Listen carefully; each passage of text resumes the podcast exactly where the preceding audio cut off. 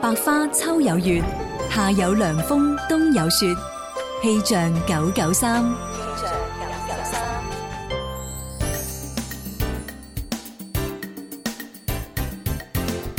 大家中午好，一齊嚟關注廣州市區嘅天氣情況。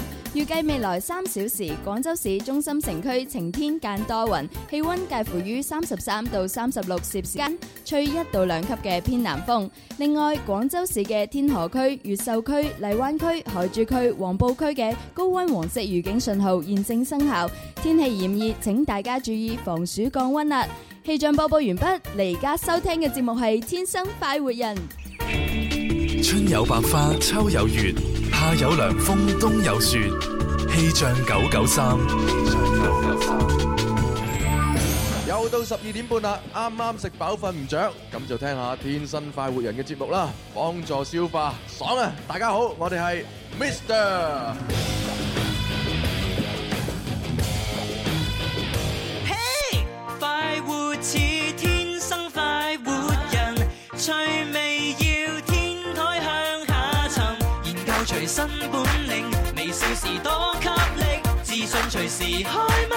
I love you baby，天生快活人，哦哦天生快活人，哦耶派對，天生快活人，耶耶耶，天生快活人。我突然間有一種錯覺，乜嘢？ 我仲以為咧自己咧翻咗總台做節目咁樣。 點解會即咁係 Ờ, 樣我我發覺咧，其實咧，即係總台同我哋呢個戶外直播室嘅設備去相比啊，係嘛？係即係雖然我哋啲咪咧就稍為咧就係冇總台咁靚，啊差啲但係其實點解以前音質會爭咁遠呢？點解點解呢係真係因為個調音台啊！哇！我今日用用呢個即係全新嘅調音台咧，聽翻喺電腦播出嚟嗰啲聲，哇，同總台基本上冇乜分別喎。嘛？我從來咧真係未試過咧，即係一個報天氣咧，啊，即係個寶寶嗰把聲係咁靚。係啊係啊係咯進步咁多嘅，點解？原 來係調音台嘅問題。我今日就喺度諗，以為寶寶好似從來未笑咁靚聲，係嘛好奇怪嘛就係 真係多謝你嘅就係好奇怪嘛喂，我哋琴日咪喺度講咧，而家啲手機好犀利，影完張自拍相之後咧，一鍵美顏係 à, 嘛，一件化妝添喎，而家又。睇嚟我哋而家嗰個調音台都係一鍵美聲。係啊係啊係啊，真係遲啲可以將我把聲吞到好似 Hugo 喂咁啊！喂，一鍵美聲嘅功能咁啊，除咗靚聲之外，我哋可唔可以唱流行歌嘅時候變得唱美聲啊啦？誒應該可以有辦法將朱紅紅把聲咧變到好似張學友咁。 誒，啊美聲應該係莫華 倫啊。莫華倫咧。如果咧個調音台咧可以將把聲調成咁咧，個調音台一定壞咗啦！我諗。哇！真係原來嗰啲超薄嘅調音台咁犀利嘅喎。係啊係啊，正啊係正啊嚇！咁啊，歡迎收聽我哋今日咧去到星期二嘅《天生快活人》節目啦。係啊，咁啊，我哋今日亦都係等於係第三日咧喺呢個全新嘅直播室度做啦。係啊喎，雖然星期二，但已經做咗三日嘅啦。係啦，咁啊有一句説話叫事不過三，哦咁啊係係 希望咧今日我哋做完呢期節目之後咧，就所有設備都熟晒全部我都哋歸啦。位啦。靚靚仔仔啊！係啊同係啊琴日相比，我哋即係呢個哇，真係好似打仗咁樣，啊咁啊算相對比較輕鬆係啦。係係啊係，好啦，嗱，今日咧我哋會第一 part 咧有啊獨家試約嘅，係咁啊就係要啊做翻咧上兩個星期發出邀請嘅嗰兩位啊女士小妙同埋森華嘅應約啦。哇！啊據聞咧，據聞我哋微信呢個公眾平台報名上面咧，有一堆嘅男士咧要應約呢兩位女士。啊冇辦法啦，因為小妙嘅特點咧就係誒中意煮飯，嗯，係啊，咁啊所以咧就小鳥依人 feel 嚇，咁啊好多嗰啲中意温柔嘅男人啊應約。咁啊，另外 Summer 咧就因為佢係做呢個啊小學老誒小學生嘅輔導老師，係係係啦，咁啊所以咧亦都係人靚聲甜咁樣。啊做教師添喎，好係啊神聖嘅職業啊。所以我哋今日都要精選有三位嘅優質男士咧，就同我哋嘅小苗去應約。係咁啊，究竟阿小苗揀邊個食飯，又或者三個揀都唔揀咁咧？咁三個唔揀，我哋循例都會後 備就係主持人係咪嘅。主持人想咧咁啊？咁啊真係唔知道啦咁我哋不如咪馬上開啟獨家試約。天生快活人，獨家試約。阿 May 啊，我今晚有九點半嘅電影飛啊，我可唔可以約你？冇時間，唔約。今晚幾時得閒？後晚幾時得閒？大後日幾時得閒啊？我哋不如冇新意，唔約。用嚟用去三板斧，約人約得好辛苦。點解唔試下新方法呢？只要將你嘅資料發送到《天生快活人》節目官方微信，一八一零零二九九三三，男仔女仔，我哋幫你睇，仲有禮品攞埋去使。我問你約唔約？約啊約啊約啊約啊約啊！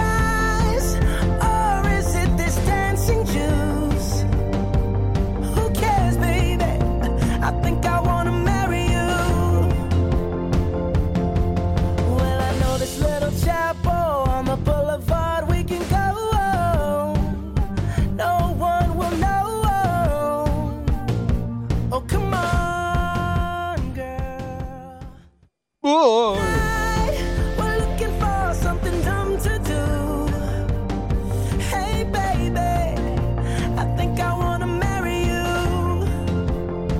好啦，咁啊，獨家試約呢，今日我哋會先打通呢，就係誒上兩週啊發出邀請嘅呢個小妙嘅電話嘅。哇！小係苗咧十九歲，身高係一百六十四 cm，體重係五十五 kg，巨蟹座，文靜長頭髮嘅女仔。係啦，咁啊呢個時候我哋隆重請出佢啊！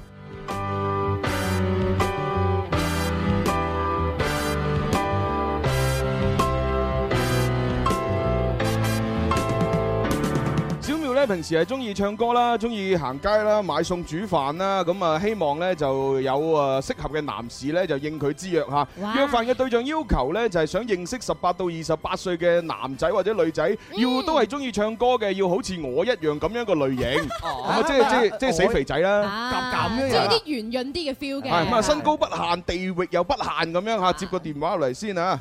喂啊，小妙，啊，你好，朱紅哥哥，你好，大家好。唉你好，嗱你可以放鬆啲，唔使咁緊張嘅，係啊，我好緊張嗯啊。唉，怕咩啊？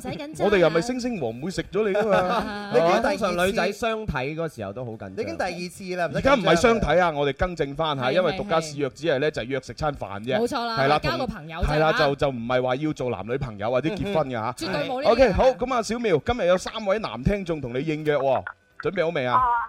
你好你要諗定一啲問題去問佢哋了解性格喎，O K。嗯我哦知道。 OK，好啦，咁啊呢個時候呢，我哋不如誒率先呢請出誒，誒何要要叫小強打個電話先，係嘛小強，你要快啲打俾第一個應約嘅男士啦。係第一個應約嘅男士呢，叫做陳焕京嚇，咁哦哦啊二陳十先生二十二歲，一米七三，誒八十 kg，性格開朗健談，係一個呢工廠嘅職員啊。係咁啊，佢呢就同我哋講咗一大段説話嘅，佢就話：嗯各位家人，你哋好，我係一個嚟自台山嘅忠實聽眾。哦聽六年嘅節目啦，因為工作太忙，所以一直冇誒機會去現場睇你哋。啊，聽到阿小妙上兩個星期發出約飯邀請之後，我想試試，嗯哦希望可以成功。就算約飯失敗都沒關係。嗯啊，因為我就係想同你哋主持人呢嚟一次直接嘅通話，已經係好開心啦。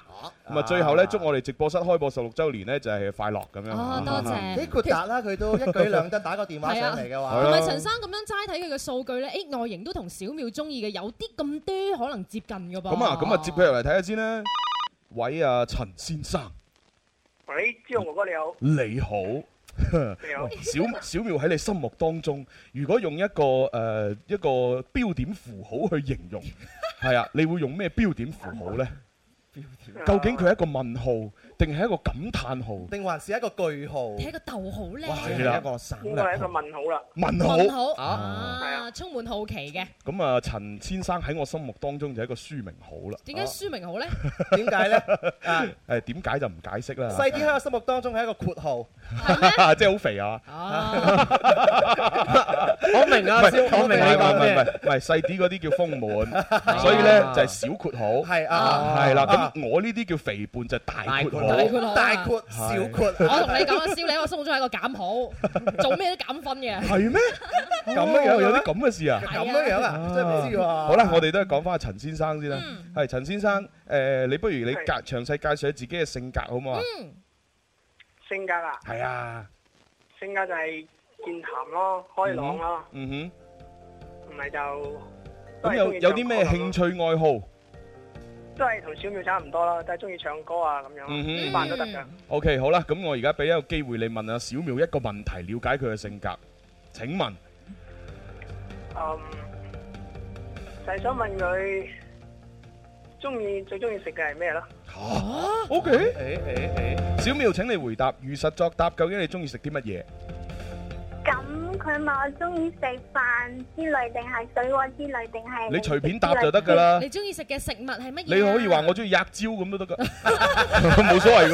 我類啊 嘛。你中意嘅話，我我中意我中意叫雞食 都得㗎，啊冇問題㗎中意嘛白呢切啲雞啊嘛好在聽嘢聽全部啫。嘢。 再唔係你話我中意嗒糖 啊，或者呷醋。係啊，好小妙你回答啦。啊，中意食橙咯。哦，食橙。哦 orange 喎 OK 喎我哋啊 鬼知中意聽我哋節目啦。係啊係啊係啊。 OK，咁啊，小妙你又可以問翻陳生一個問題噶。誒，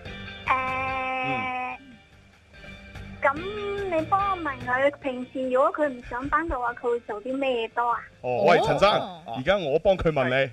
你平時如果唔上班，你中意做咩多？中意做咩 啊？做咩多啊？係啊。誒，我平時唔上班嘅時候咧，就會唱歌啊，嗯哼，哦哦，仲有呢唱下歌咁，跟就住就即係你嘅人生就係得唱歌。係啊，即係一冇嘢做就開始唱歌，滄海一聲笑。唔係啊，仲有㗎。哦仲有啲咩啊仲有咩啊快啲講快啲講我一邊一邊聽歌一邊做運動咯。一邊做運動一邊做運動。做啲咩類型嘅運動啊？打沙包咯。啊喂，你你係練泰，你係練呢個泰拳定係散打㗎？係啲 boxing 你嗰啲啊定係練乜嘢㗎？唔係呢啲，呢啲係自己嘅興趣咁樣玩下咁啫。哇！喂，我突然間聽完之後好驚啊！係咯即係有少少通常呢啲會唔會有暴力傾向啊？係咯，即係佢一唔滿意就開始喺度打沙包咁真係驚樣。喎其實你係咪身材係好 fit 嘅咧？我懷疑咧。係咯，哦，呢個唔係㗎，都有少少肥㗎。嗯，即係喺阿小妙面前就梗係話自己肥佬啦，佢咁鍾你意應應約機會大啲啊 嘛。投其所好係啊嘛啊，佢話要好似朱紅一樣咁，一定要係肥佬 啦。你唔肥你嚟應約就死硬啦。啊，識得答喎。 OK 好啦，咁啊多謝晒你吓，咁啊但係你話講誒講到自己咁中意唱歌，你是但揀首歌唱兩句嚟聽下得唔得？是但揀首歌唱兩句啊。你覺得你唱邊首歌最好聽？你唱嗰首嚟啦。係咯係咯，五四三二一唱。好，拜拜。哎唱唱唱唱唱唱唱。啊，我希望你是我獨家的記憶，得唔得？啊哇！真係唱得好差啊，真係。佢真唉係真係一句嘅啫喎。係啊，啲陳小春嘅歌你唱成咁，唉，古家之意，真係唉，我都冇冇顏面再見江東父老。嗯有陣時候就係憑你一句歌，係咪一可能首決定你嘅命歌，運㗎係嘛啊就係啦嘛人哋陳小春係佢好慘嘅。我喜歡你，是我獨家的記憶，咁樣唱噶嘛？你望下，你望下，唉現場觀眾幾真多女士啱啱對住朱容嗰種嘅目光，係充滿住哀怨。 係咩？係咩？ O K，好啦，咁啊，多謝晒陳先生嘅電話，我哋要吸一吸你先，因為我哋要準備接啊第二位誒電話型男啦，係咁，拜拜。哎好啦，咁啊，究竟小苗喺誒心目當中幫呢個陳生打幾分呢？暫時未知啊，嗯好睇下啦第，二位嘅男聽眾係邊個先？冇錯，呢個時候請出第二位。第二位嘅男聽眾呢，就係呢個叫做邵斌，咁啊係有個花名叫斌少。啊，之前時不時呢，都會送自己整嘅餅乾，啊唔係唔係餅乾，係西餅啊嚟直播室嘅。冇錯啦，係啦，哦佢而家自己係創緊業啊嘛，開西餅鋪啊嘛。哦係咪冇錯之前已經係應過約嘅話？啊唔係，佢之前係發出邀請，但冇人應佢約。我我我而家就調轉咗啦，係去應人哋約啦。係係咁好咁啊，斌少咧就係二十五歲，一米七誒一米七零啊，係咁啊六十 kg 唔算係好肥。咁啊，自己創業做西餅喺廣誒廣州工作，中意咧做運動同埋聽歌，啊中意食嘢聽電台，特別係我哋節目咁多樣謝。佢話每個節目主持人都很喜歡啊。啊佢講咗一大段嘢嘅，啊我諗我應該係第一個應約啩。啊，我絕對唔係一剎那的衝動。真係中意小妙有一種小鳥依人嘅感覺。咁都俾你聽到出嚟。係啊，或者讚美嘅説話講多咗會令人提防。係但係我真係好中意佢温柔磁性嘅聲音，帶住一種愛慕之心嚟到應約。我中意佢性情温婉、可愛又不失誒不失精緻，哇輕聲細語、熱愛生活的小女孩，同時亦都喜歡佢嬉皮笑臉、古靈精怪。好想佢可以唱首歌俾我聽聽。朱紅，我一定要約約約約啊！成全我啦，真係 OK 喎哇喂，佢嘅評價好好有文采喎，可愛又不失精緻咁 啊！佢真係會加分嘅，真係會真係會而且因為我哋仲食咗佢嘅包啊， 係嗰啲因為餅啊，因為即係雞髀打人牙較軟係啊係啊啊，啲包又好食。好，接佢入嚟啊！喂，你好，喂，子雄你好，喂，斌少，啊，係犀利喎，幾幾好大家文好，幾好文采喎。係喎，識講嘢咧，識 好啦，咁啊，俾你同阿小妙打聲招呼先。唔好。诶，你好啊，小苗，啊，hello hello，你好，斌少。系啊， 小妙，你可唔可以唱一句歌俾佢聽下，滿足佢嘅心願？願望啊！咁你問佢想聽咩歌啊？不如不如就聽着音樂去旅行好唔好啊？好難過我驚啊應該我你唱唔你唱我就唱啲诶，誒你咁好似咁樣細啊，唱兒歌啦，你約我兒歌啊有隻雀仔跌落水，跌落水，跌落水。隻打開蚊帳，打開蚊帳，有隻蚊，有隻雞公仔尾彎彎。係好啦，算啦，唔難為你哋啦，因為啲聽眾你知啦，同我哋主持人好大分別，冇錯係嘛？我哋反應太快，佢哋反應 咧稍為有啲撈費事嘅，嚇親佢哋啦我哋係理解嘅係理解理解嘅，理解咁啊，不如咁啦，就揸緊時間，我哋嘅斌少，你問阿小妙一個問題咁啦吓，好唔好啊？哦，咁啊，嗯，啊好啦，啊阿小妙啊，係你平時真係誒，你真係你又咁中意啊買菜啊、煮飯啊、聽歌啊，就係誒上班除咗真係星期六日啊嗰時啊，你會去真係做啲咩咁咧？平時星期六日咁啊？哦，即係平時週末你嘅興趣愛好係乜嘢啊？小妙，係咯，小妙，星期六日啊，嗯，我要加班喎，做嘢咯。係嘛係嘛，唔係啊，如果唔使上班嘅話，咁早上就會同公公婆婆去散步，之後飲早茶。 哦咁、跟住之咧後就去市場逛一圈，之後就買到嘢翻屋企就煮嘢，之後搞清潔。咁下晝就陪公公婆婆去球場打籃球啦。哇！喂，公公婆婆幾歲啊？順啊可以陪你一齊打籃球嘅？幾歲啊？佢哋誒， 佢唔哋係啊，係公公中意打籃球，咁我又同佢去嗰度幫佢執球。哦，咁婆婆就睇公公打籃球，即係啦啦隊嚟嘅婆婆係。係啊，係啊，係啊。白衣公加油！白衣公加油！白衣公灌籃啊！跟住係啊，八爺婆，我冇力啦！你估我仲當年男兒當入樽咩？扣籃而家就老啦，而家上籃啦，上籃上籃都唔得。你喺下邊接住我個波，你想執翻個波嘿，我幫你執個波，我飆落去水，雙手攬住個波，揈上去水面等佢接住 個波。點知佢又叉着腳？哇！真係講翻正題啊，小妙真係一個好孝順嘅女仔嚟㗎係啊係啊係喎，啊真係真係真係係咪好犀利好先？犀利星期六日嘅時間都俾晒屋企嘅長輩係陪咯係咯佢哋咁。咁你如果即係要要約要個老婆照顧屋企人，娶阿小妙呢啲啱晒咧。四個字，賢妻良母嘛。係啦，但係如果你想生活有激情咧，你千祈唔好揀小妙嗱。係嘛？誒做老婆係絕對一流嘅。係如果你 係拍拖嘅話咧，就可能就問水哦啲，拍拖可能要揀翻寶寶嗰啲啊，係嘛即係揀翻細啲呢啲啊，細啲嗰啲。 包保你，哇包保你鑊鑊新鮮鑊鑊金啊！係啊，所以拍完拖就拜拜，真係啊我要結婚啦咁啊。真係整鑊金嘅 俾你。好啦，唔好啊，我哋講翻正題啊。係誒誒，佢哋係咪已經雙方問？哦，小妙，小妙要你問翻問題啊問佢問題喎，問斌少一個問題。哇！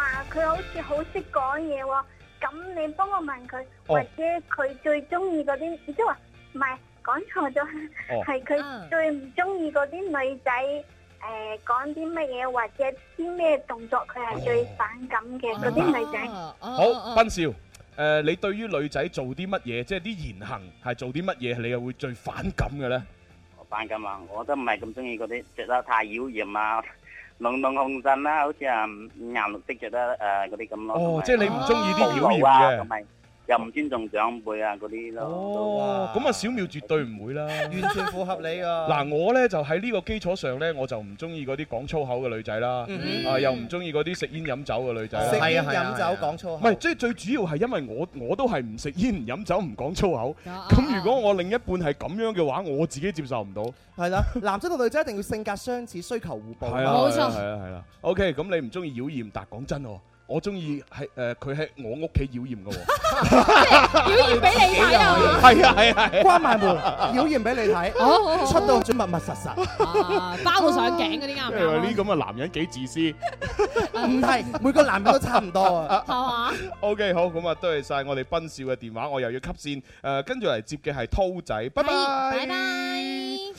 啊，兩個男仔都唔錯啊。咁我哋接斌少啦，啊，唔係濤仔啦。係啊，仔。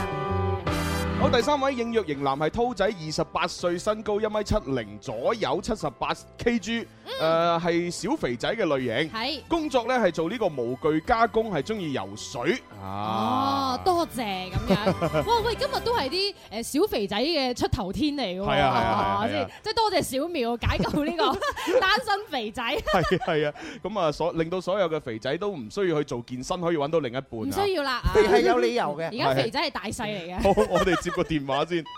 喂，你好。喂，你好。係係咪濤仔啊？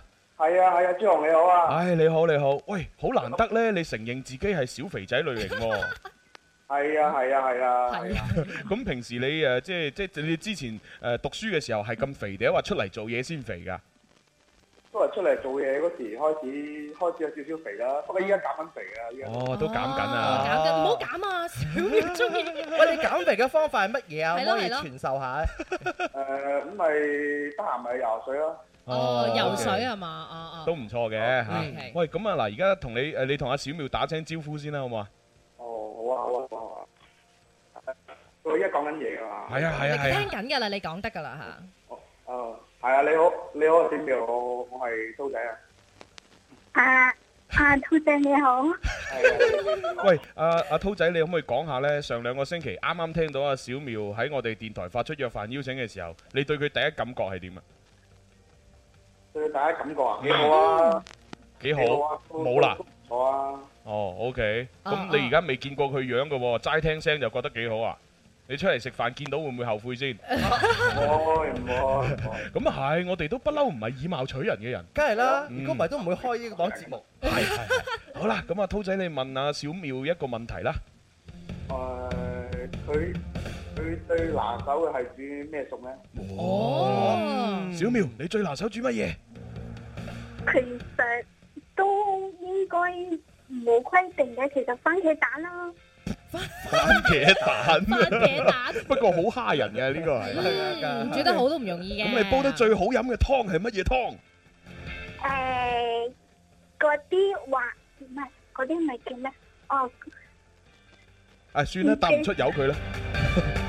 答唔出由佢啦，因為好多時候嗰啲女人咧話自己識煲湯咧，其實咧都只不過 係真係識，即係啊識啊少少嘅啫，佢就係啊將啲材料全部擺晒喺度，一抌抌晒落啲水度，係啊哦開個開火咁咁已就經叫好做唔容易㗎啦，仲要處理嗰啲材料，你諗下係咪啊？咁都叫識 煲湯。即係話俾下啲女仔知咧，你識煮餸咧，誒識煮菜嘅話，最好就諗一兩個拿手嘅菜。係啊，即係其實咧有好多即係煲湯嘅關鍵啊，例如嗰啲肉咧，首先要出一出水啦，係係嘛，即係禽類或者係呢個豬肉啊、豬骨嗰啲出一出水咧，令到啲污糟嘢咧就走咗啊嘛。應該應該啊係啊，咁如果你煲筍湯嘅話，更加要出水啦。如果你唔出水，啲筍好苦 噶嘛，係咪先？如果你煲魚湯嘅話，你梗係要煎一煎條魚先啦。你唔煎一煎條魚，煲出嚟嘅湯點會奶白色咧？哦小妙你揾到真愛啦！ 係咁樣啊 就就喺你面前啦啊嘛，而 家。好，小苗，你又問翻我哋嘅濤仔一個問題。誒咁佢平時上班都做啲咩咧？哦，平時上班你多數做咩啊？做嘢咯，上班上班做啲咩啊當然係做模具啦，唔通坐喺度玩遊戲咩？工作雖然我都見唔少啲人一路上班又打機，仲要組隊打啫上班又睇股啊票啊好啦，咁阿濤仔你都如實回答啦。上班嘅時候你做乜嘢？上班時候啊，咁咪誒做啲模具設計啊，或者出去送下貨啊咁啊。嗯，答得好，啊答得好啊！ 好啦，咁啊，轉頭翻嚟，我哋將會揭曉咧，究竟小苗揀邊個？轉頭見。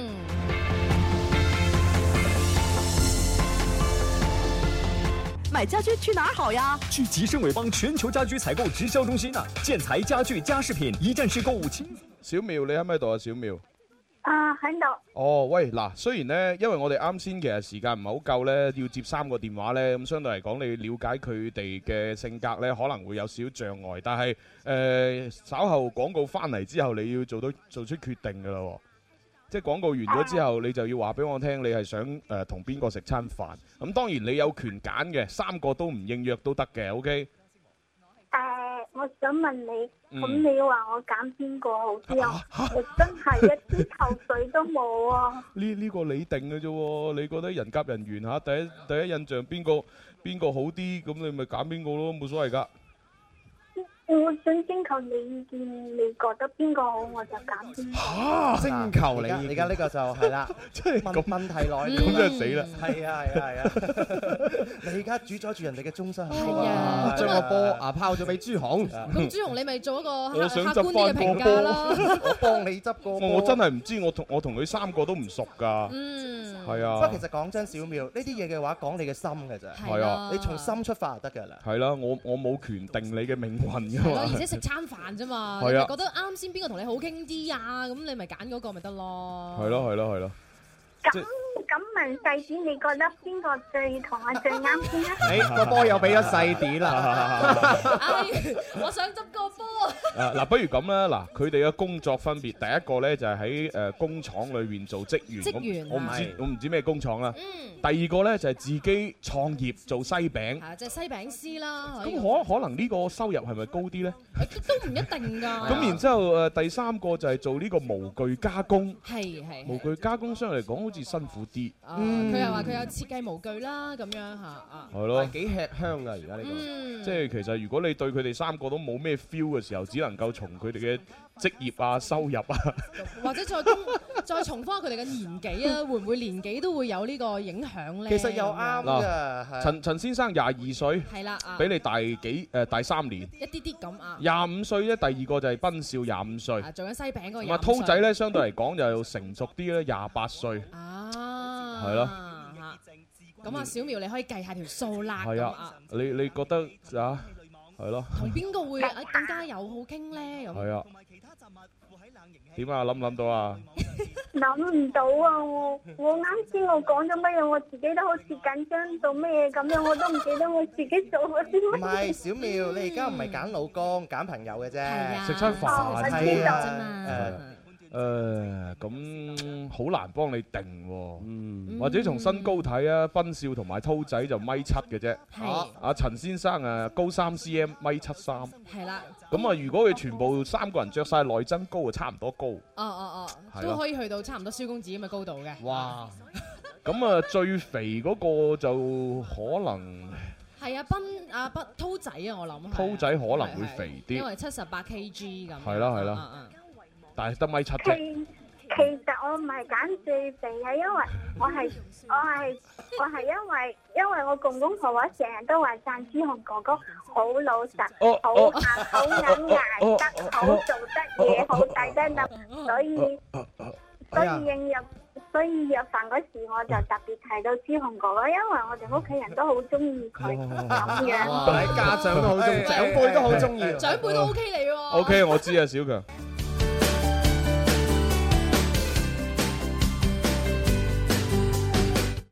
Hey hey music FM Hey hey music FM 我嘅最愛是只電台 music FM 開心就好似小朋友拍拍手，開心就好似大朋友喝醉酒。喺呢一個星球有太多嘅追求，賺錢要快手買車買樓，為咗有成就百年不休，幾時先可以放鬆唞唞？天生我就係中意播播歌，天生我就係中意説笑話，所以我天生係一個主持人，將所有聽眾變成擺活人，春夏秋冬每日都一樣開心。下午一點啦，啱啱食飽瞓唔着，咁就同我一齊聽《天生快活人》啦，正啊！大家好，我係 Fiona 薛凱琪。天生快活人二零一五全新挫爆潮物，下下超重磅登場。大富哈哈超，開心到飛起！各位但凡喺指定餐廳食飯，帶上哈哈超自拍發朋友圈，只要俾經理碌一碌，瞬間優惠，抵抵抵啊而！家可以到流行前線天生快活人 Happy Club 店、天生快活人淘寶店、天生快活人官方微信店直接購買，重重驚喜等住你。一副食飯會打折的墨鏡，詳情敬請留意《天生快活人》節目、官方微博、微信以及三個 W 多 isorange.com 查網。哇，好正下 Dạ. 喎！O K，咁啊，翻嚟第二 part 嘅《天生發人》節目直播室有朱容啦，蕭公子有細細啲啦，有子富，Dạ. 有寶寶，係啦。咁啊，啱先咧，我哋就大家已經聽到啦，哈哈超， 第一副食飯可以打折嘅黑 dạ. 超。我食飯佢打折的墨鏡。係咁啊！如果想擁有嘅話咧，其實有幾種方法。第一種咧就嚟到我哋 Happy Cup 直播室咧，咁啊旁邊啊右手邊啊會有 Happy Cup 啊，咁啊你直接買係啦。係啦，有工作人員為你服務㗎啦，啊放，心另。外咧就係上到我哋天生發人嘅官方嘅微信訂閱號。嗯一咁啊八一零零二九九三三，或者咧直接掃我哋嘅二維碼就可以加關注噶啦係噃。咁啊！喺嗰個誒，即係呢個微微信訂閱號上面中間嗰個下邊有一粒按鈕叫微店，啊係咁一撳入去咧，你就按一步一步嚟買到啦。哇，就都係好方便嘅。咁啊，另外咧，如果有啲人咧平時用開支付寶，嗯咁你都可以上淘寶網嘅天生發圍人店咧都可以買得到係啦，嘅。搜索呢個店鋪「天生快活人」人店就可以揾到我哋噶啦。哦，不過仲有一個好更加直接我自己開闢嘅方式，哦咩呢係點咧？ 係啦，因為有一啲咧，佢成日關有啲聽眾關注我哋嘅微博噶嘛。係啊嗯咁如果你真係誒以上所有途徑你都話唔識嘅話，係咁你可以發私信 俾我。係啦，你發條私信俾我，喂，我要咁樣，係哦哦啊，咁我咁你可以發埋你嘅姓名啊、聯繫電話啊、地址啊，通通嗰啲發過嚟。係啊係係咁啊，要幾多副啊？要咩色啊？發過嚟。咁我到時咪直接叫 Happy 急啲人啊落好個單快遞俾你咪得咯。哦但你平時已經好忙㗎啦喎，仲邊有時間睇私信呢？哦，咁咁主要，如果我唔覆你私信，你咪發俾阿蕭公子啊、細啲啊、哦寶寶寶啊、寶啊子富呢啲咪得咯。無人歡迎，即係啊即管係啊，你即係只要你私信轟炸我，我唔理 你，咁你就轟炸佢哋得咁啊，㗎一定啦。要一定要寫明係我要墨鏡，如果唔係，蕭公子會諗咩大人街㗎 嚇，隔離街諗咩晒啊咁。 所以話咧，你做一個好好嘅形象喺度嘅話 咧，所以不得不令到你一個小苗嘅話，佢就算呢個選擇朋友擇偶嘅標準，都要以你為本。哎呀，咁樣啊！係啊係啊，而家真係弊啦。 咁我哋快啲 快啲接接翻翻佢小入妙翻嚟嚟先先啦。啦。 OK。獨家試約，我哋又要開始接翻小妙入嚟。小妙你好。啊，你好，張哥哥好，大家好。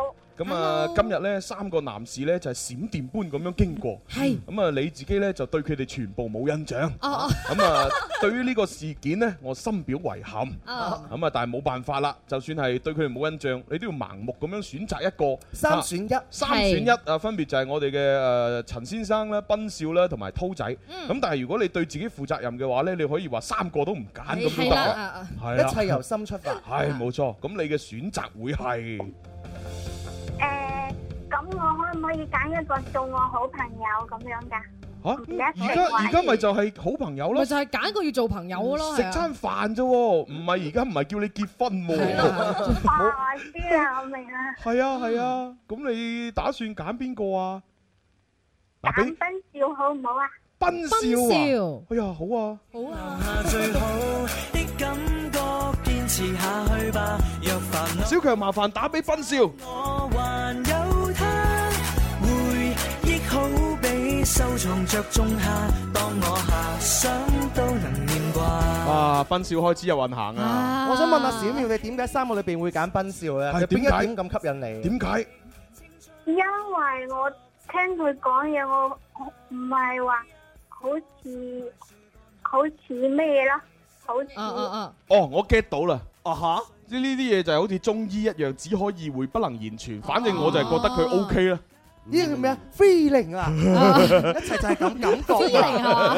好啦，接翻斌少入嚟。喂，斌少，喂，恭喜你啊！喜恭喜你啊！小妙揀咗你啊！係啊，有咩感想？快啲多謝小妙先。嗯，好開心咯，真係你真係通過呢一段可以啊，可以做個朋友咯嚇。喂，咁你係循例，你都多謝下人哋啊。係啊，人哋都揀你係你啊咪？哦，小妙，哦，多謝你啊！估唔到你會揀我㗎係啊！我一顆寂寞的心，終於終於遇到另外一顆渴望的心。希望我哋兩顆心碰在一起的時候，會吃擦飯出友情嘅火花咁樣， 吃飯的時候擦出火花。我一定會好好待你嘅。嗱，斌少俾你講 啦。啊，快講啦，快講啦。啊，因為啊一一個人食飯食唔香啦，多謝你啊咁俾面啊，係啊，夠啦，睇住啦，食得開心啦。唉夠啦，夠啦，夠啦我第一次聽到呢係我第一次聽到啲咁。一個人食飯食唔香啦，誒一齊食啦咁啊！呢句話真係正直嗱，咪從從呢個側面咪證明我哋節目嘅真實性。係啊真即係你睇嗰啲咩非 X 勿擾啊啊啊，嚇我們約 X 霸咁樣啊，係係係嗰啲全部都係咧，即係哇喂見一次面講幾句嘢就拖，又牽手，係又咯擁抱，又又攬，又啊錫，又呢樣嗰即係樣。講得好冠冕堂皇啊！係啊啲對話全部都，嗱，你睇我哋 幾生活。係一個人食飯唔香啊嘛，係啦。 This is life，就係生活嘛。好啦，咁啊，恭喜晒我哋嘅小妙同埋阿斌少。係嗱，盡快過嚟我哋直播室，每人領一百蚊嘅餐券。恭喜晒！咁啊，到時我就會將阿小妙嘅電話咧，就交俾阿斌少。咁你哋兩個自己約時間食飯係啊，啦喎，斌啊少主動啲啦好嚇。嘛？哦，嗱，咁你哋記住食嗰餐飯咧，一定要影翻張合照，啊然之後發翻俾我哋兩個，哦，我哋誒節目主人及一及咁樣嚇，係啊，係啊。等我哋都感受下你哋食飯啲香味啊嘛，係咪係先啦係啦係啦係啦！嗱，最最最多我打咗格仔先發出嚟公眾咁咯。 幫你 P 靚啲啊！你唔好打錯喎，打格仔打佢嘅身體喎。好啦，咁係咁啦噃。拜拜。好好 OK，拜拜。拜拜唉咁啊，又搞完一單啦。恭喜晒啦！咁啊，即真係係等於我哋陳先生同濤仔咧，就下回分解啦喎。嗯真係下回分解係咯係啦。唉，算啦算啦嚇，有時嘢整定嘅，恨唔嚟嘅，係啊係啊，證明我好似我哋直播室啲設備咁靚，唔哦係唔係個個主持人都有得用啊嘛，真係㗎，恨唔到啊嘛，係啊，唔係個個個能夠企到呢個位置。哇我發覺啊，真係要講八字㗎，真係哦個命要夠硬先可以企到朱紅隔哇離。咁等陣要請阿蘇敬老師出嚟睇係啊睇係啊係啊啊真係俾佢睇！我哋個風水有幾好好啊！咁啊，做到呢度份上，我哋現場觀眾企喺度咁辛苦嚇，每人派包餅乾食一食先係啦，嚇。咁啊辛苦晒大家啦，一齊嚟香一香我哋。 冇錯，呢個時候我哋進入第二 part 嘅環節咧，説唱 A P P 啦啊嚇。呀説唱説唱 A P P 要開始，A for ad，P for power，加多啲開心，add more pleasure，人人都可以做一個 rapper，試多幾次，you can do it better。説唱 A P P 話你知，呢一個生存最緊要創意，諗一個 idea，賺好多銀紙，寫多一啲歌詞，發揮你嘅創意，一日廿四小時，天知地知你知我知。有人吃喝玩樂，喜愛夜蒲，爽玩到天光，有人翻工翻學，兼職加班，通宵寫方案，所以業績於勤，福於嬉，好在了得靠自己。各位 rapper 準備好未？battle 你小心咪索氣。 Oh,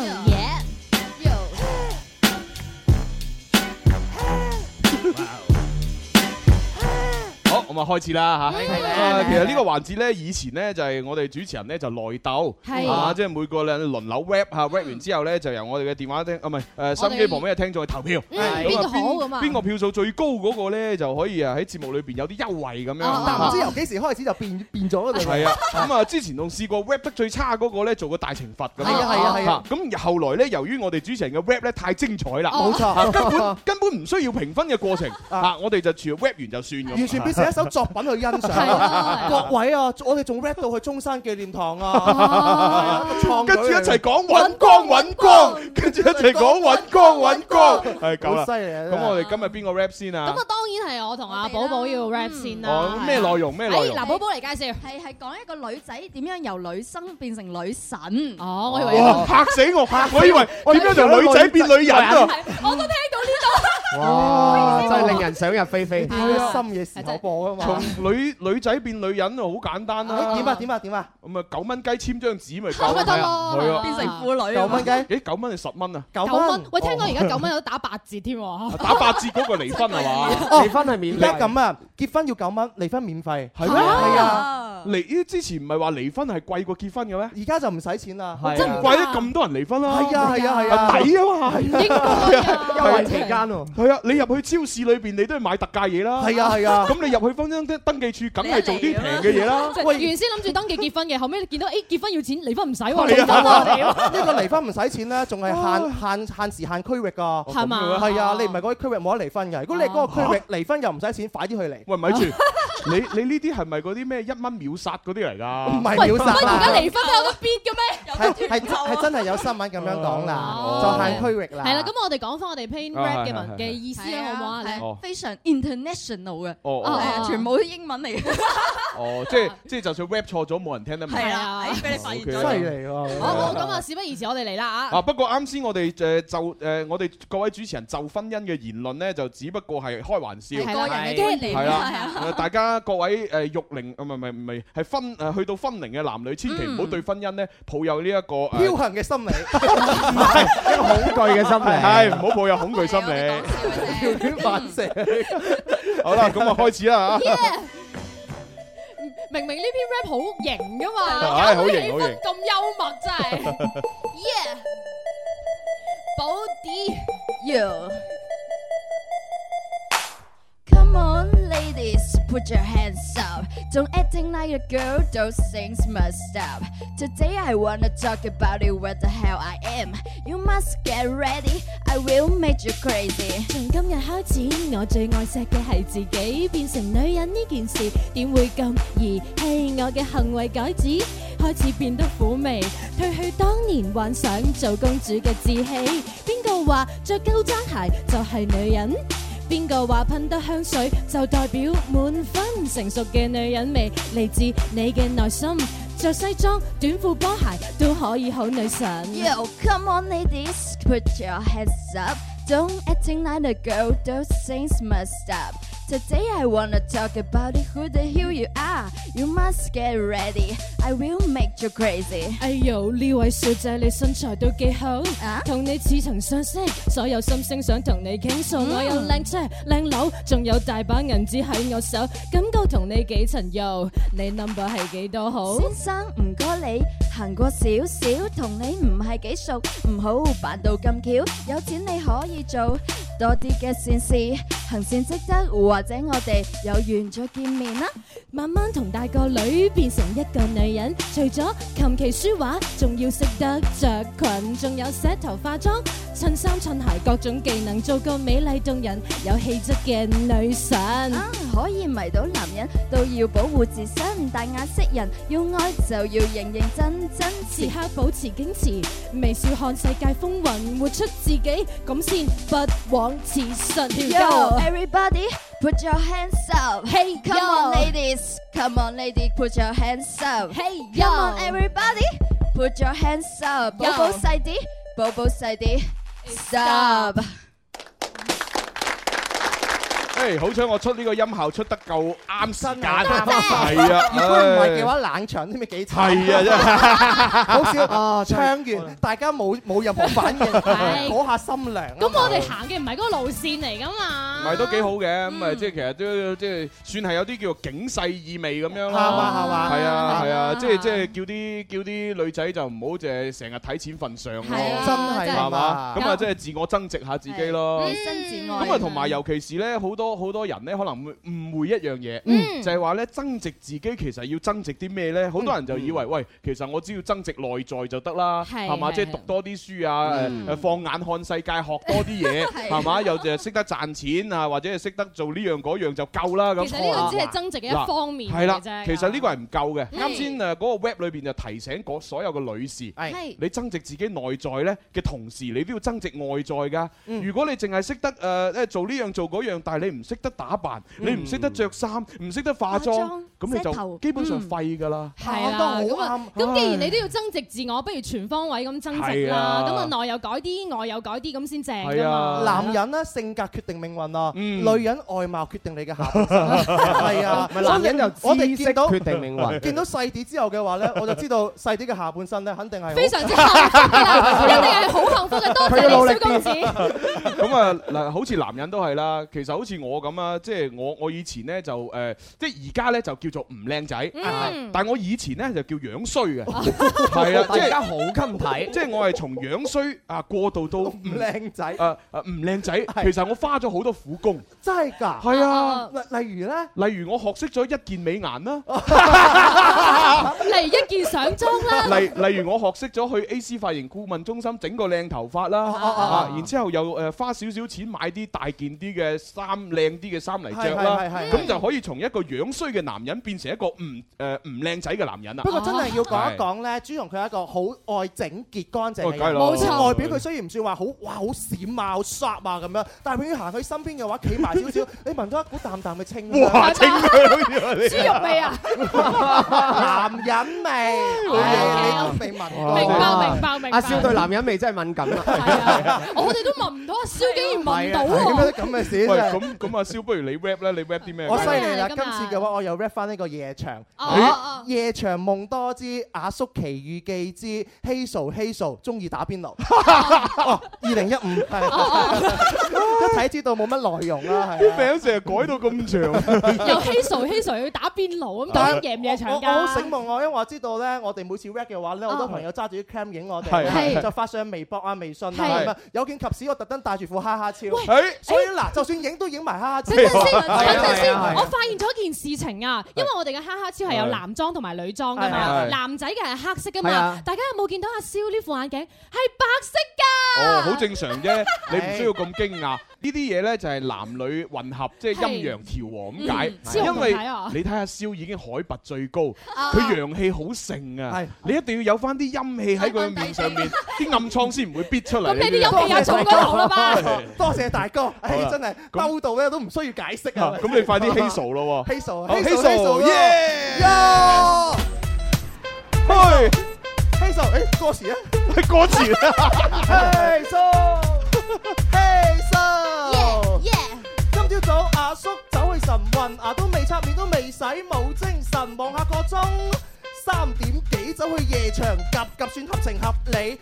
迎面見到幾個姐姐仔着到鬼五馬六，就係冇樣睇，走去打招呼。我叫 Jackie Wu，不如先嚟一碟燉冬菇。佢哋問阿叔：你睇咩啊？睇廿幾歲同人爭妹妹仔。我話點解要扮到古靈精怪？阿叔未見過，哇！大開眼界。阿支毛眉毛加埋鼻毛，跳入舞池嘿數，嘿數嘿數嘿，風一送咁咪爭灰咩？ 嘿數嘿數數，小姐跌晒啲眼睫毛，嘿數嘿數嘿，小姐側面好似古巨基，嘿數嘿數數，不如一齊打邊爐。去錯地方睇嚟係唔多啱使，準備閃人點知喂喂，你轉頭原來係曹師奶帶埋佢隻 Bobby 哥師奶。我問曹師奶係咪自我增值，佢話揾老公睇佢係咪偷食。我口未完，Bobby 擒住我個膊，攆過去個海膽啊係咁索。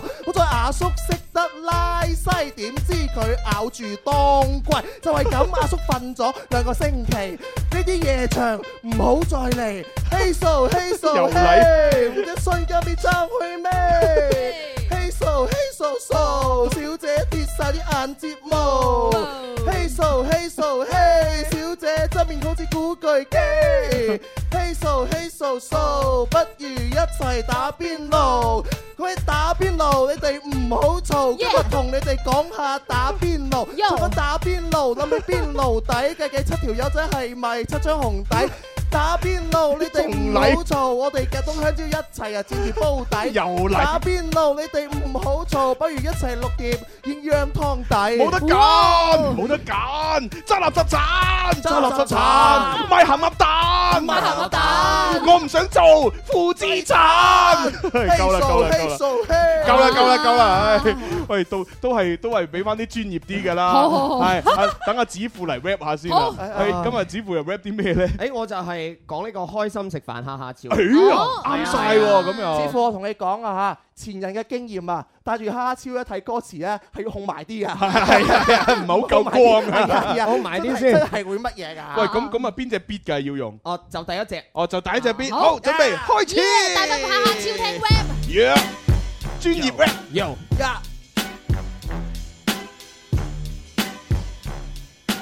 夏日炎炎，大伙哈哈超，無懼 sunshine，任性哈哈笑。食飯宵夜帶住哈哈超，埋單嘅時候你會哈哈笑。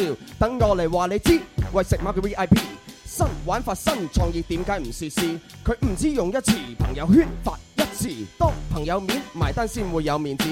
白色、黑色嘅選擇各有各中意，一副眼鏡嘅表達通過福利話你知，你記得要過嚟我哋流行前線嘅呢個 Happy Cup 嘅 VIP，夏日炎炎帶住 VIP，咁係最有嘅創意。夏日炎炎帶住哈哈超，所以你就任性哈哈笑，yeah yeah，任性哈哈笑。始終都係，始終都 係覺得聽翻子父嘅 rap 舒服好多。啊， 戴住副哈哈超就可以任性咁哦哈哈笑。哎誒，我琴日真係有瞓唔着啊真係有就聽 friend 咧指，哦，學學。哦，真係有 friend 帶住哈哈超咧去，咁啊去到我哋隔離嘅個村上龍嗰度食，係哦係咁啊係誒當時咧咁大家知道好旺啊嘛，好多人噶嘛。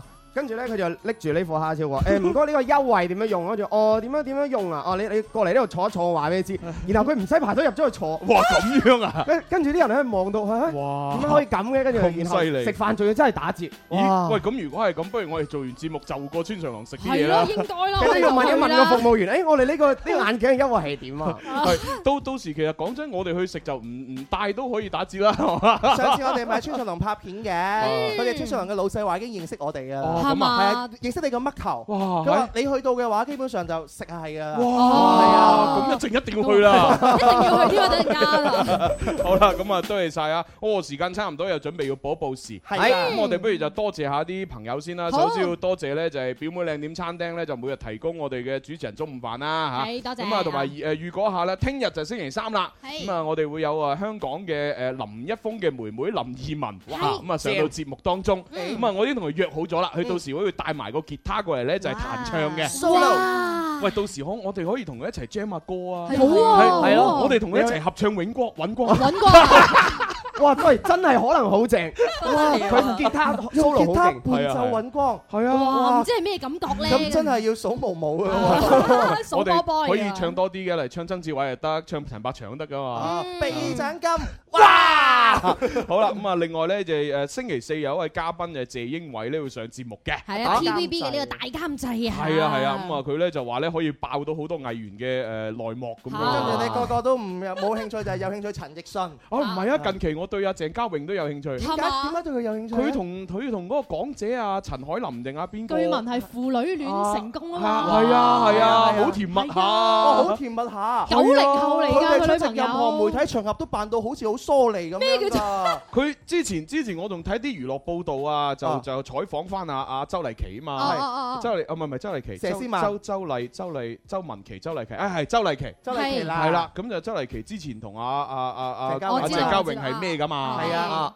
咁啊然之後問佢，喂誒有報道就話鄭嘉穎同阿邊個咁喎，你有咩感覺啊？你有咩感想啊咁 哇幾尷尬啊！就係衰啦問你有咩感唔想啊單止係咁，佘詩曼都俾人哋問啦。係咩？佢之前佢同佘詩曼噶嘛哦，係啊，都俾人哋問啊，話佢哋一齊去到同一間酒樓嗰度食飯喎，跟住就話佢哋係咪復合啊？哇然之後搞到阿佘幾尷尬，佢唔知道啊嘛，就隔離台嘅咋。哎死啦！突然間好羨慕鄭嘉穎添，全部都係靚女啊！其實你願意你 都得㗎。我唔得哦，點點解？冇人冇人同我食飯啊！點會咧？阿小妙嘅公公婆婆咁中意 你，小妙啊，以前嘅秘書啊，飛飛飛嗰啲啊阿小妙咁中意你嘅男人味啊！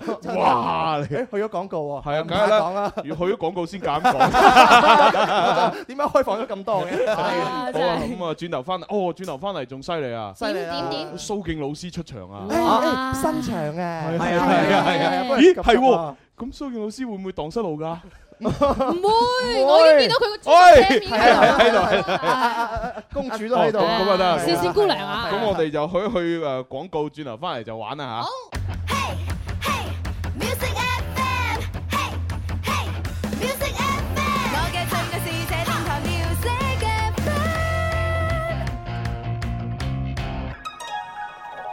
FM。春有百花，秋有月，夏有涼風，冬有雪。氣象九九三，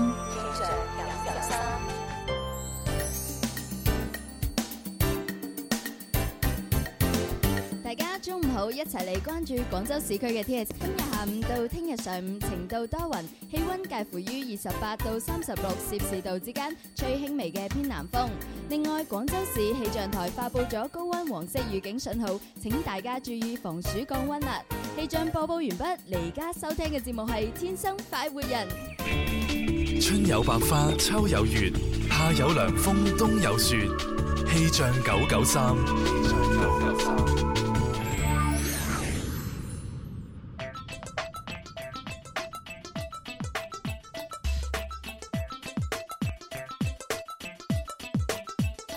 其實細胞或者等於激素，天生不畏高。其實放開試試，與我有好，你會感受到你的苦惱融化咗，天生快活人。天生快活人二零一五全新挫爆潮物下下超重磅登場。大富哈哈超，開心到飛起！各位但凡喺指定餐廳食飯，帶上哈哈超自拍發朋友圈，只要俾經理碌一碌，瞬間優惠，抵抵抵啊！而家可以到流行前線天生快活人 Happy Club 店、天生快活人淘寶店、天生快活人官方微信店直接購買，重重驚喜等住你！一副食飯會打折的墨鏡，詳情敬請留意《天生快活人》節目、官方微博、微信以及三個 W 多 isorange.com 查網。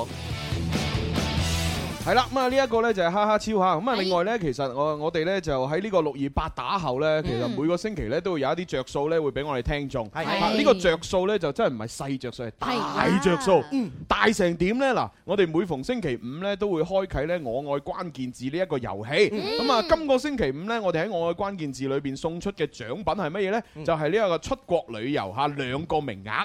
啊就係飛去呢個宿務。係啦，呢個哎呀來回機票啊，免費送俾你嘅，係冇錯係啊係啊，冇錯。咁啊就係兩誒呢個雙人嘅飛機票飛去宿務咁樣。哇，相識咁啊相妻啦，宿務。多謝啊晒呢個誒廣東南湖國旅嚇多謝加封呢份獎品咁多樣，謝係多謝晒。咁啊，另外呢，係關注咗我哋海印生活圈嘅呢個微信公眾號嘅話呢，咁啊跟住落嚟都好多嘅優惠啊。冇錯啦，從呢個六月二十七號到七月三十一號嘅呢段期間呢，啊流行前線 high 神一下呢，就每周都會有霸王餐同埋雪糕可樂呢，係等你去搶嘅。係啦，同埋呢，喺七月十號開始啊，去東村名店運動城周年慶啦，Nike 嘅跑鞋同埋五百蚊嘅紅包都會繼續送俾你㗎，咁樣好正啦。嗯冇錯冇錯，咁啊，所以咧，各位朋友咧就要誒，即係盡快嚇去誒，即係關注咗呢個海印生活圈咧，就可以了解到呢啲詳細嘅優惠資訊啦。係係咁啊，跟住落嚟就係咪正經啲啦？係，我哋要請啊蘇敬老師出嚟咧，同我哋一齊咧就係誒關注一下國學嘅問題。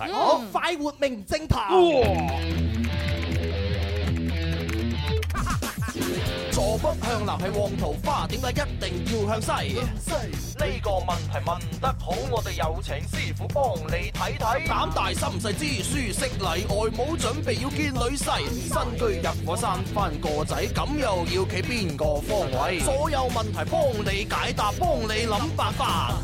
快活，我要快活，我哋係快活明星 堂。不如我哋今日用人肉嚟唱好唔好啊？哦，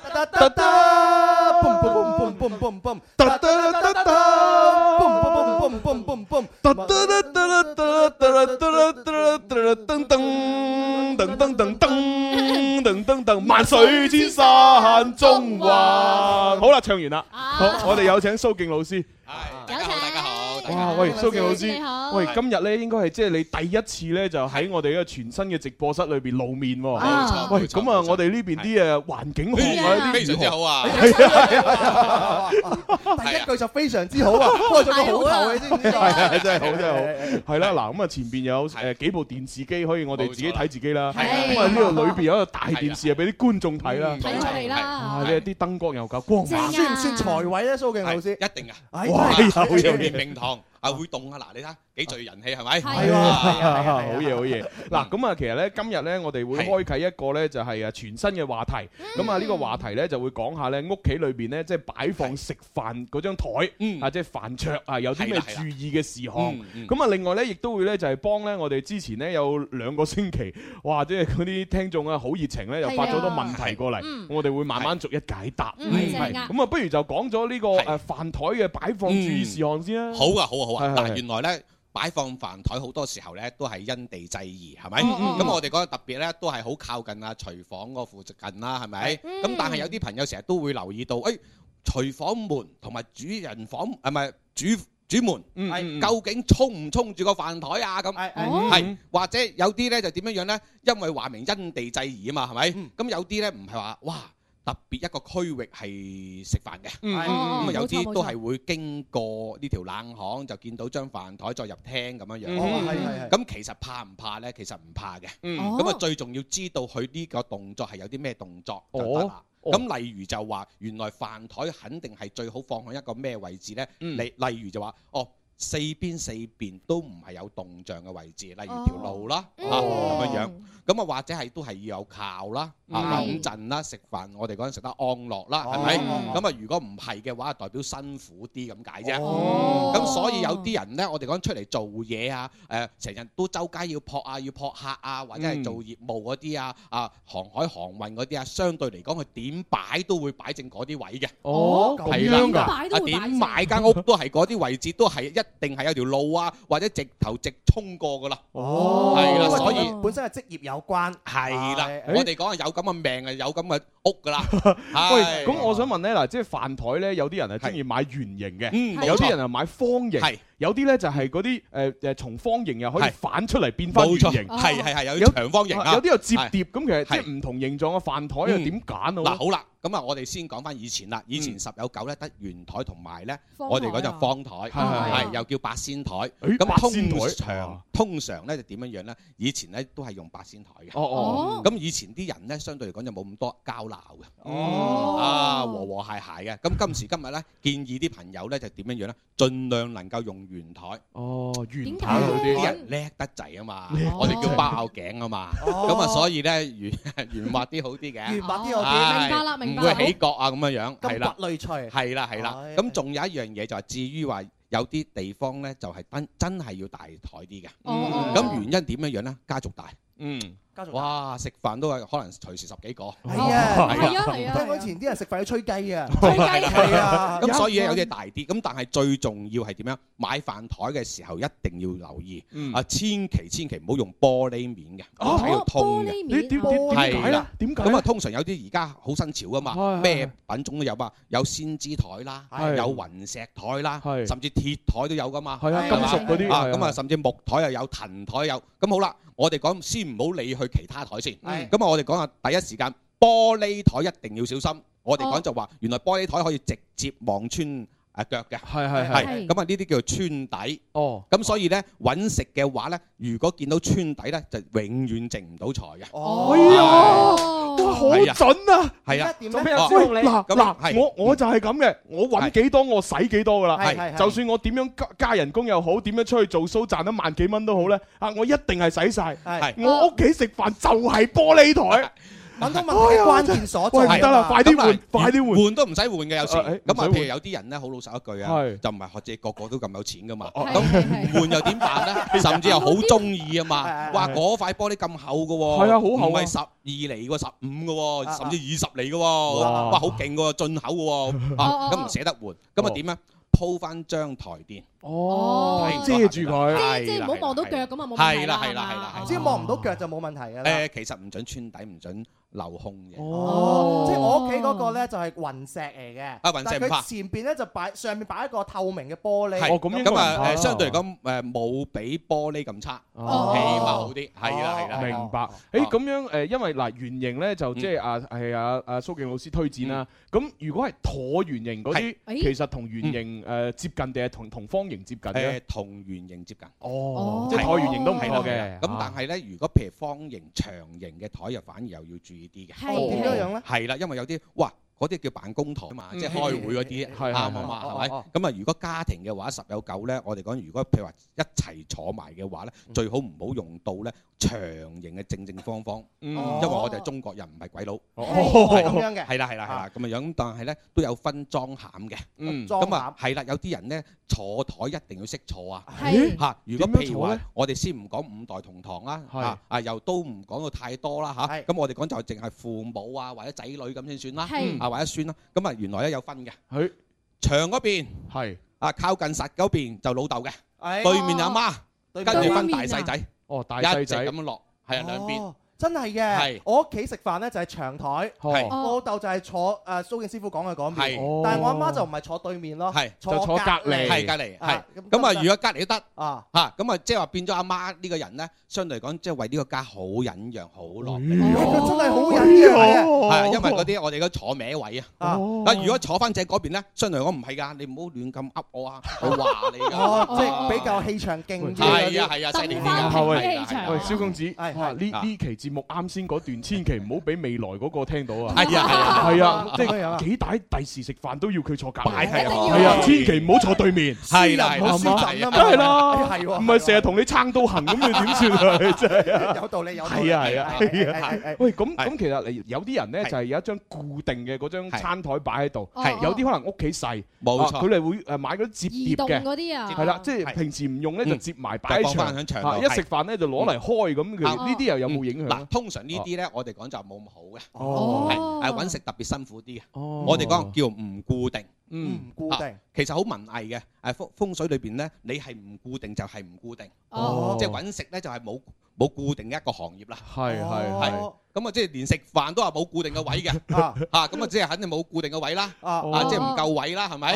唔夠位你先至可以接埋，先至放落埲牆度噶嘛，哦我係諗咪咧，？我哋中午食飯都唔固定嘅喎，係啊一係唔固坐定啊喺度，一係坐嗰度啊。咁啊呢啲又唔同，咁啊，適宜係喐動性嘅人，都冇話衰嘅誒。咁我又仲有一仲有一種情況，就係嗰啲咧，即係啱啱畢業嘅大學生，係咁佢可能咧會自己出嚟租間屋住，冇錯咁啊，係佢咧，你知男人好懶噶嘛，直情冇好飯台好似我以前咁，係啊，直頭冇飯飯台嘅，基本上就係一張電腦台，咁坐啊喺張床上上面食啊，同埋上邊咧就係擺電腦，就平時辦公用。咁啊一食飯嘅時候咧，將電腦台就變埋係啊飯台，就咁擺個碗喺度就食食食。嗯係咁啊有冇影響？哦咁啊呢啲同先頭嗰個摺疊式係一樣嘅。咁嗱，其實講俾大家知啊，咩叫固定啊？嗯咁固定嘅意思就話，其實係人家呢種咧，誒擺定咗響呢個位置。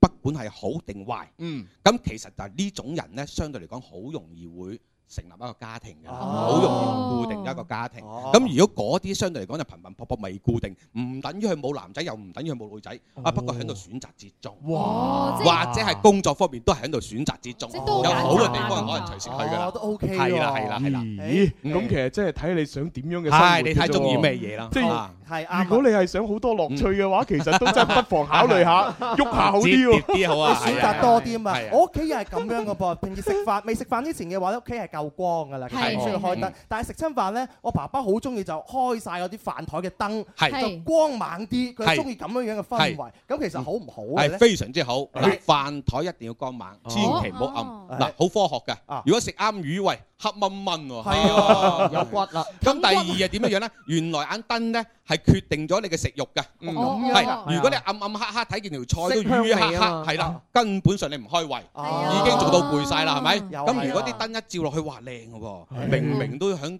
工作裏邊已經壓力大啦，哦哇咁靚肯定食翻。哦怪唔之得嗰啲美食店凡事要幫啲美食影相先，啊哇打係行啦，燈係啦， 係啦。不過都要打行空調啊，咪而家。 咁啊，仲有一種情況又好常見嘅，即係有有啲人咧，即係嗰個飯台咧，咁啊下邊會有一個空間，即係有一個即係有一個托喺度嘅。係咁有啲咧就會俾嗰啲寵物嚟貓貓狗狗咧，就好中意啊嗯係入去嗰個托度瞓上去。係啦係啦係啦咁如果係冇貓狗咧，咁啊係有啲人係會中意咧放其將他一嘢啲雜物就擺喺嗰個上邊，其實又有冇影響咧？呢啲嗯非常之有影響。哦嗱，記住，如果貓貓狗狗去喺度踎一陣間走開咗就冇問題。係如果長期有隻龍啊，咁啊唔使講，肯定有問題啦。哦咁特別係咩嘢咧？擺藥喺下邊咧最罩忌。誒，擺藥啊擺藥即係食食嗰啲藥誒例如又話有啲人感冒啊，哦食剩咗啲咁都係放低喺度啊。哦有時有啲萬花油啊，哦有時有啲嗰啲叫做咩油啊？啊哦即係驅風油嗰啲驅風油啊，係係唔妥嗰啲油啊嗯，哦啊，乜嘢嘢都有噶嘛。啊，實會好方便咁攞㗎係嘛。啊係啊係啊通常擺親響茶幾面，或者係入門口，不管左邊或者右邊有個櫃擺親呢啲藥嘅咧，通常咧唔使算都，你哋都會可以做師傅，佢哋一定有個人咧係孭住藥煲做人㗎啦。啊死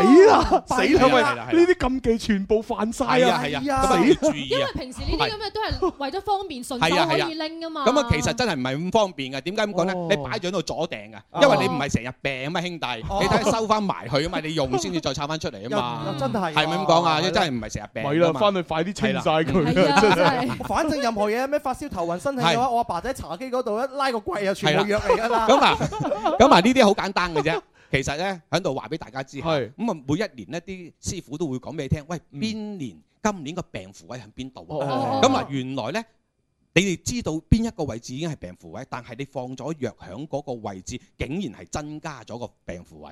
哦，咁樣樣嘅。唉，實真係病符台嗰張。哦係啦係啊，咁你即管食啦，食下食下會硬係肚痛嘅，哇啊真係咪弊啦係喎，真係有啲驚啊喎。咁啲藥應該放喺邊個位置？啊咁啊，最好係點樣樣咧？肯定有藥箱啦、膠藥箱或者係木藥箱啦，嗯鎖住佢收埋一個。例如，如果自己地方夠嘅話，就係一個雜物間啦。哦雜物間係肯定要乾淨啊嚇，係啊唔係話哇我噏住嘅哦喎。明白明白咁啊增加嗰啲藥物有效啊。係係咁啊係點樣樣咧？咁盡量能夠，如果譬如話老人家咧，就反而咧就喺佢房間裏邊靠近啲床頭櫃收埋喺裏邊就方便啲。哦係啦即係佢有啲咩頭暈身都方便攞啊係嘛快攞啊，係哇，係明白。哇，係啦即係-嗯係啦即係原來張-一張食飯台咁講究。講究嘅。啊係啊，係啊。咁啊，雖然好講究，但係因為我哋而家時間有限呢，又要快啲解答下啲聽眾嘅留言。好啊，好啊。因為如果唔解答呢，哇，咁啊又-又-又係嘛？又下個星期啦。係啦，好，嗱，咁啊，首先不如睇下呢一個先啦，叫做好。一條魷魚。哦。 佢呢啊點就咧話呢條魷魚？誒，蘇老師你好，我係一個男仔，咁啊，係喺呢個新歷嘅1978年嘅11月嘅20號早上咁多咁多點出世。嗯，嗯，嗯，女朋友就嗯。新歷嘅1987年1月24號下午嘅咁多咁多點。咁啊，想問我哋急唔急？啊，能否開花結果咁樣？啊係係係係。咁嗱咁樣樣嘅，啊呢位朋友咧要留意啊，生喺一九七八年嗰個係啊係係咁你自己咧本身出世嗰日咧係叫丙戌日，丙戌，哦咁丙戌啊人咧就係幾好嘅，嗯因為人太幾陽好嘅火啊、生響誒，我哋講動天啊咁。嗯咁但係有一樣嘢要記住，原來你嘅八字話俾我哋聽咧，就話哦，一生人咧工作量咧壓力係大啲嘅。嗯咁但係而家行緊啲運程咧，都會因為阿媽啊，或者公司裏邊啊，啊或者屋企啊，都會令你自己係擔憂嘅。雖然佢自己好努力，好想去哦係係誒置業啊，咁但係而家呢個時候未輪到你置業住。哦係想啫，係想譬如好似我好想食呢樣嘢，嗯佢唔一定俾你食噶嘛，係咪？嗯咁所以咧，調翻轉頭睇你另一半嗰個咧就點樣樣咧？嗯佢而家入緊啲運咧，啊就要留意啦。係你自己咧呢個男仔咧係咧睇啱佢咧要快啲啦，因為呢個女仔相對嚟講，佢自己都幾煩啊，哦佢太多選擇，好多選擇等於有選擇佢啊係識好多男仔，哦佢係有機會喺度選擇緊，真係啊哦令到佢自己自己都煩緊。哦，即係佢都唔知自己想點。係係係係呢個屬老虎呢個女仔咁咁即係話，如果呢個男仔想同呢個女仔 OK 嘅話咧，就要要要快啲啦，快少少落手，因因為呢個男仔相對嚟講都幾善下，即係我哋講林啲啊。而呢個女仔性格都強啲嘅，嗯哦咁你預咗㗎。其實我哋講到係隻賴隻，如果大家揾啱個惡嗰個咧，都係唔掂。嗯咁其實呢兩個咧，相對嚟講係係夾嘅，夾嘅哦一個犀利，一個唔係咁犀利。係啦咁咁但係咧，如果譬如呢個男仔揾個林啲嘅，又又幾頭痛喎。大咁家樣㗎？點點解咧？大家都冧係嘛？Ờ. 喂，Ờ. 咁我想問咧，即係有冇一個時限？即係例如話，如果佢喺幾多幾多年之內，如如果唔成親嘅話，可能就會散。咁會唔會有一個咁嘅時間限制嗱？我哋啊主持問得好好啊，係咁啊點樣樣咧？其實咧，我哋講睇下視乎你識咗幾耐啦。嗯，例如一個響前年、上年、今年最遲遲到出年呢四年係得就得，唔得就已經冇啦。翻順德係啦係啦，咁樣㗎誒係誒誒出年即係誒明年再明年係咪？誒唔係，就係孖騮年，今年係羊年。哦，羊年哦，即係明年啊，係哦頂即係實如果明年唔乜嘢都已經係未曾有誒答案得。一味得個傾嘅，咁就嘥氣。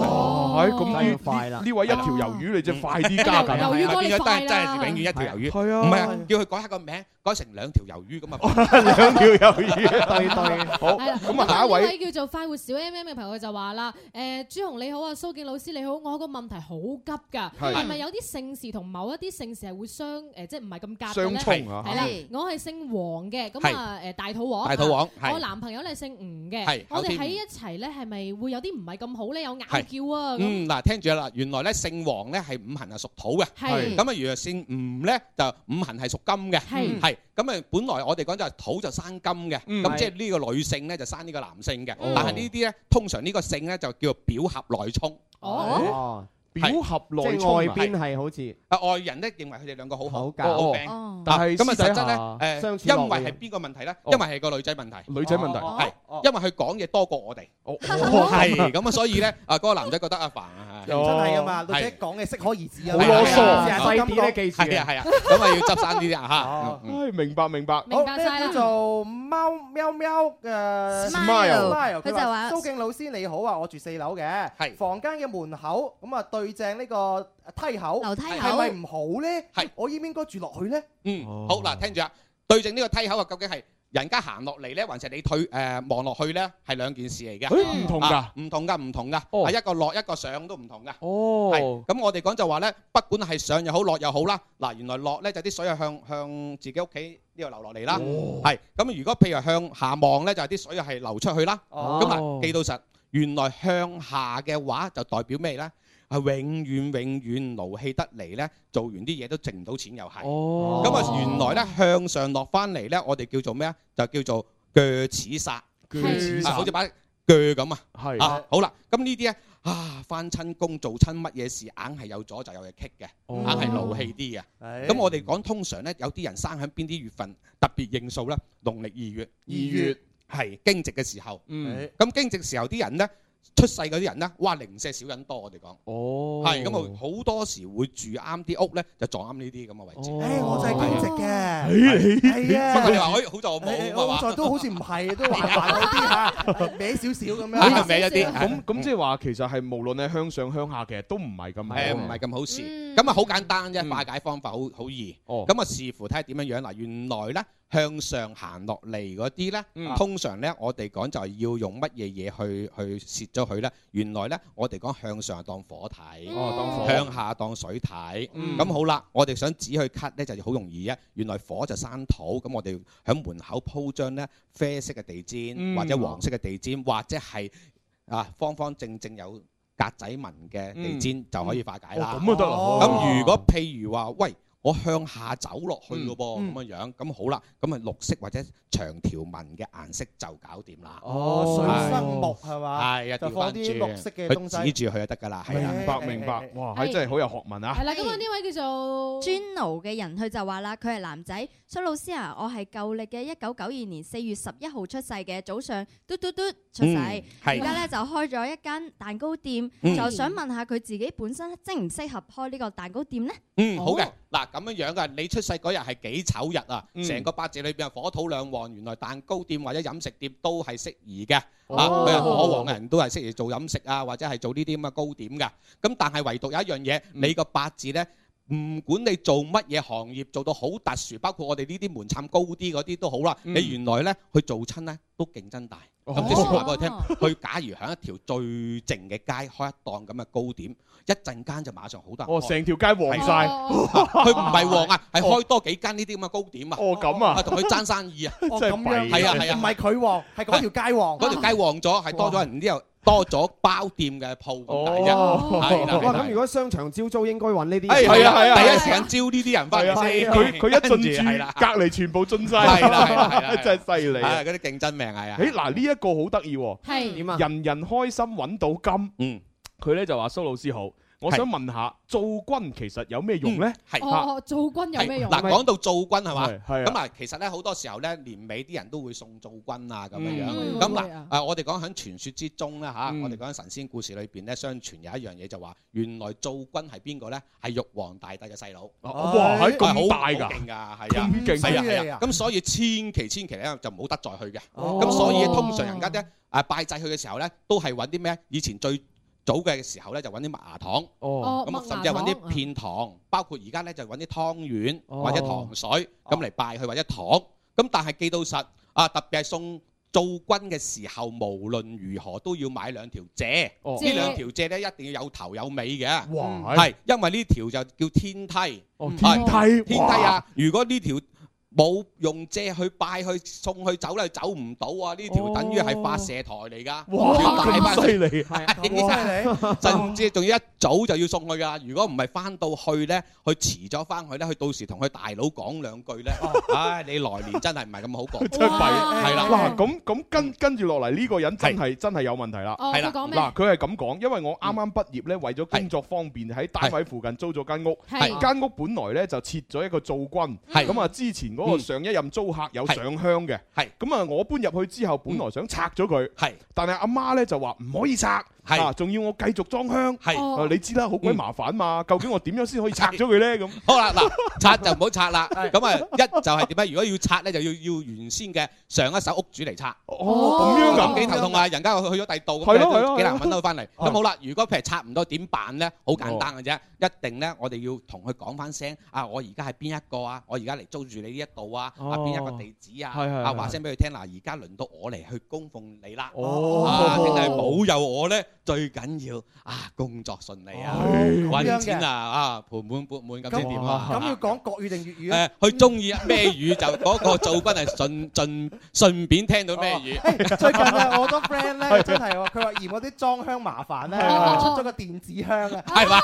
撳個掣佢就變紅色嘅。喂嗰啲應該唔得㗎係嘛？係應該。係咁嗱，其實咁樣樣咧，相對嚟講咧，最好係能夠用真香啦。咁哦但係而家而家咧，好老實一句咧，都好防火啊。嗯咁特別咧，有啲朋友咧好得意嘅，佢成日都話佢問我哋啊，嗯喂師傅，我哋屋企人唔中意呢樣嘢。哦係係但係我又好信呢樣嘢，咁點算好咧矛盾啦，係咪？係咯係咯又信又唔中意，究竟係中意還是唔中意，咁點我都唔知。算咧咁啊，其實咧，我講俾大家知，因為有啲人屋企咧裝修得好靚嘅哦嗯嗯乾乾淨淨，事實咧唔好搞到佢花花碌碌。咁啊，你記住一樣嘢，以前我哋窮嘅時候咧，好多時候咧，誒，我哋講不管係擺當天又好，門口土地又好，或者做軍都好，都係用張紅紙寫住哦嘅，寫住貼住喺度。咁以前咧就唔係樓宇嚟嘅，都係喺嗯誒街啊，一兩係係係層。咁翻風落雨嘅時候咧，嗰張紅紙慢慢慢慢慢咧滴到爛咗啊或者甩色啊白咁咗甩色樣或者唔見咗㗎。嗯咁其實嗰啲人咧都係喺嗰個位置去拜佢嘅，係咁就得㗎啦。咁其實我哋講咗話，你只要第一次響正嗰個位置拜，咁嗰度就永遠啊鎮守住啊門口土地喺度㗎啦。哦係啦係啦。咁啊咁其實其實做做軍同土地就有誒咩兩件事嚟嘅，其實只不過我啱啱講啱係門口土地，哦咁做軍係一模一樣。你如果譬如話響正嗰個灶裏嗯邊啊，有啲人又放喺青龍位啦，有啲係中意白虎位啊，哇哎咁啊聽住，唔係全部都一定要放響青龍位。哦因為今時今日啲女性都好勁嘅，係咁視乎呢間屋裏邊住嘅人，邊個能夠響屋企裏邊話得到事同埋係而家行緊啲運。咁、如果譬如話，喂唔係喎，我個老婆好勁㗎，我打份工先三千，我老婆兩萬，肯定擺喺右手邊啦。係啦，更加挺佢令更加吹旺啲上水啊嘛。哇係咪咁個老公咪冇得翻身。咁翻唔到身，隨緣當自在啲啦。因為點解咧？有時救唔到兩個噶嘛。好似人家成日都講，喂，究竟你娶咗我啊？一旦沉船救阿媽，還是救我啊？真係好難救噶嘛。蘇敬老師，如果係你點答咧？喂，呢樣 最緊要救咗自己，我自己得咗上嚟咧，就掹翻你兩個上嚟，係咪？你答得好。好啦，咁啊，雖然咧仲有好多聽眾留言未解答，但係呢個時間已經夠啦。咁我哋今日多謝晒誒蘇敬老師啦，係啊係係啦，啊咁啊亦都要多謝現場觀眾啊撐場咁耐，咁啊又每人派包餅乾食下吓。好啦，咁啊我哋就下星期再玩噶咯好嘅喎。係啊 OK，係咁啦，拜拜。拜拜。